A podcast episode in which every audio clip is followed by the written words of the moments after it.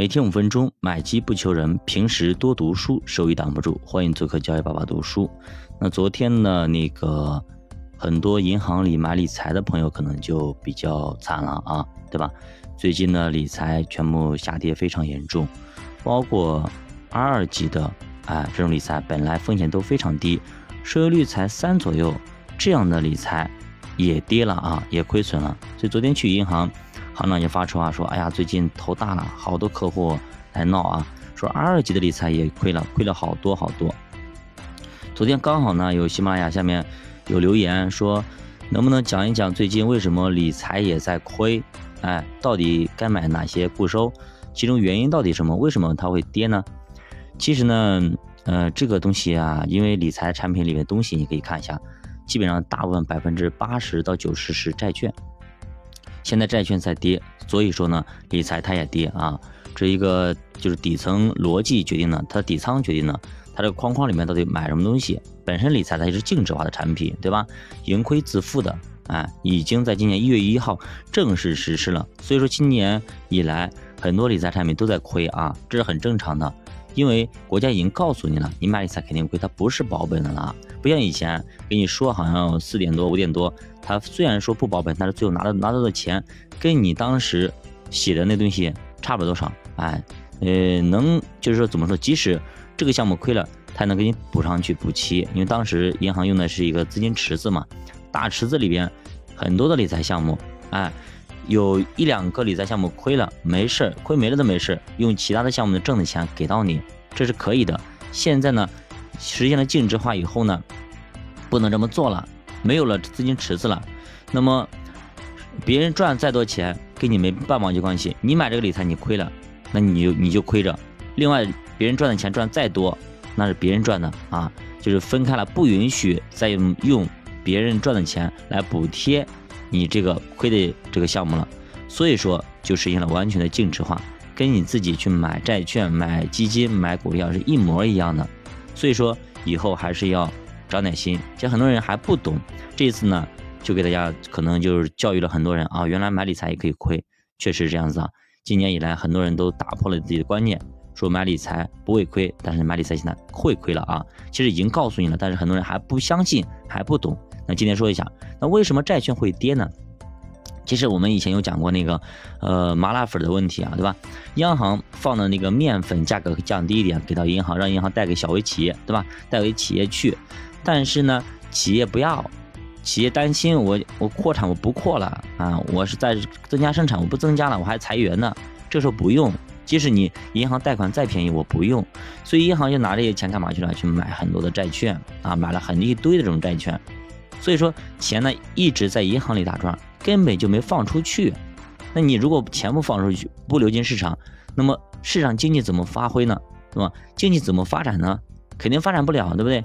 你钱老在自己左口袋到右口右口袋，没有意思啊！啊，这个没有什么意思。所以说啊，嗯。目前来说啊，国家又出台了很多政策，比如说国十六条啊，补助房地产呐，比如说包括等等啊，包括那个咱们国家主席到美国总统两个人合影对吧？谈判等等一系列消息，包括俄乌冲突暂时性的缓解，对不对？这些对于我们来说都是一个非常好的一个消息，对吧？我当时说过，那么要想咱们的经济好，股市好，首先第一个经济要好，对不对？自己自身情况要硬，打底下一须自己硬。第二个。美国和中国的冲突要降低，不要老是卡我们的。第三个外部环境呢，就是那个俄乌冲突减少一点。哎，目前来说，这几个相信这几个方面都有向好的方向去发展。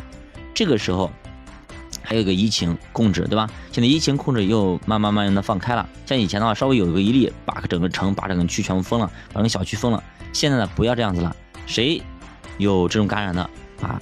他们家给封了，把这个人给隔离起来就好了，不要搞一套街。哎，这个时候其实是蛮好的，对吧？因为疫情不放开，那么我们的经济就没法发展，没法进行作业。比方说一个那个大型的工厂，比如富富士康吧，几十万人，对吧？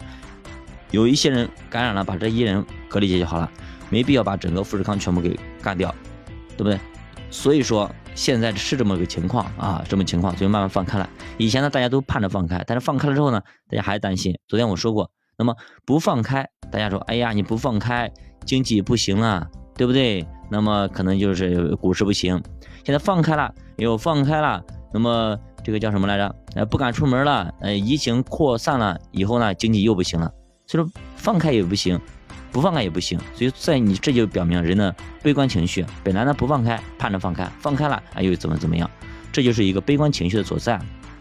那么现在出现了什么状况呢？放开之后呢，企业、散户等等对于市场。呈现乐观的一个态度，所以说你去看股市，对吧？是应声上涨的，而且涨得还非常多。那么这样的话，股市要起来，哎，我可能给大家解释里边的有那个逻辑啊，可能稍微有点复杂，我解释简单一点。股市起来，那么债市怎么样？是不是要跌？是不是？一般大部分情况下，股市和债市成相反比例的。债以前前段时间就过去这大半年嘛，对吧？债市是很牛的，但是呢，股市一塌糊涂。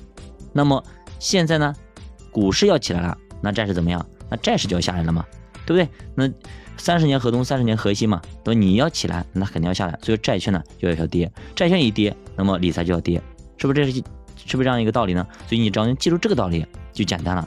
你如如果再给你分析里边的一些东西啊，比方说，那么现在银行刚我说银行的钱在里边打转着不出来，对吧？现在呢，企业说我要借钱了啊，我愿意借钱，借给我吧，对吧？我要扩大它生产。好，那这个时候呢，钱就开始，对吧？就开始很多企业开始拿钱去了。那么房地产这个大家伙现在也放开了，不论是国企还是私营企业，全部放开来给你放开，所以呃一视同仁。这时候那私营企业正急着。就需要这种资金来活血呢，那么就是满血复活，正饥饥渴难耐，可以说这个时候非常需要资金。这个时候给你开开一扇门，可以说你需有多少资金，我吃多少资金。这个时候资金的价格就会上涨，对不对？那这个资金的价格一上涨，你想，那么短期的，哎，短期的这种这种债债券也好，等等也好，是不是资金价格就是涨了之后呢？短期的这种债券是不是就会更高了，对吧？新发的这些债券就会更高了。那新发的债券高的话，那你以前买的债券是不是怎么样？比方说现在他发个债券四，对吧？以前发的债券可能只有三点三、三点五，对吧？三点三这样子吧。那么你想看，那你手里拿着这三点三的债券，你是不是要干嘛？卖掉呀，兄弟们，卖掉去买这个四的呀。所以说，市面上所有的债券价格就应声而跌，即使打折也要卖掉。因为比如说你们拿了一个五年的债券三点三，现在有个四的。你想看你会怎么办？你肯定把三点三给卖掉，直接去买四的呀。即使亏钱你也会卖，这就是债券下跌的另外一个因素里边的因素。所以如果这个不好记，那么有点绕，你就记股市要起来了，企业要发展了，债券牛市到一定尾一定的阶段要尾声了，这样机会好一点。毕竟股市和债市大部分时间是属于负相关的。好的，加巴读书陪你一起慢慢变富，我们下节再见。